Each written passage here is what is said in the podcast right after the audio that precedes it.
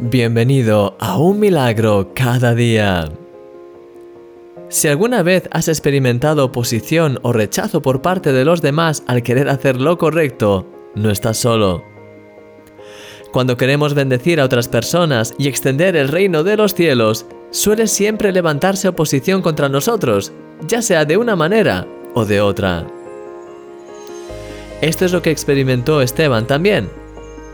Como hemos visto a lo largo de esta semana, Esteban estaba lleno de fe, de gracia, del Espíritu Santo y hacía prodigios y milagros.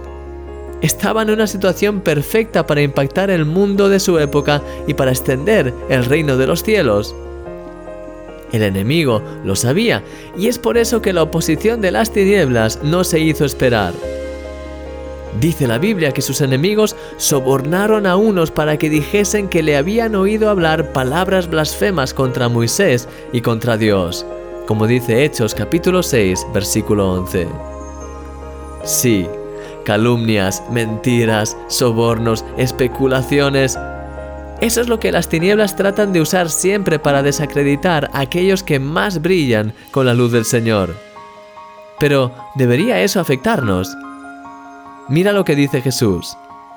Bienaventurados sois cuando por mi causa os vituperen y os persigan y digan toda clase de mal contra vosotros, mintiendo. Mateo capítulo 5, versículo 11. ¿Cómo puede ser que seamos bendecidos cuando nos acusan de tales mentiras?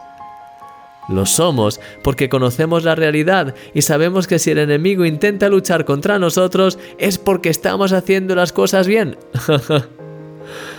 Querido amigo, no temas la oposición que pueda levantarse contra ti.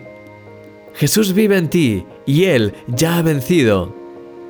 En esos momentos descansa totalmente en el Señor y busca brillar y bendecir aún más a todo el mundo, empezando por los que quieren venir contra ti. Ese amor y esa paz en medio de la tormenta son los testimonios más grandes que podemos dar acerca del amor de Dios. Mi querido amigo, eres una luz en este mundo porque eres un milagro.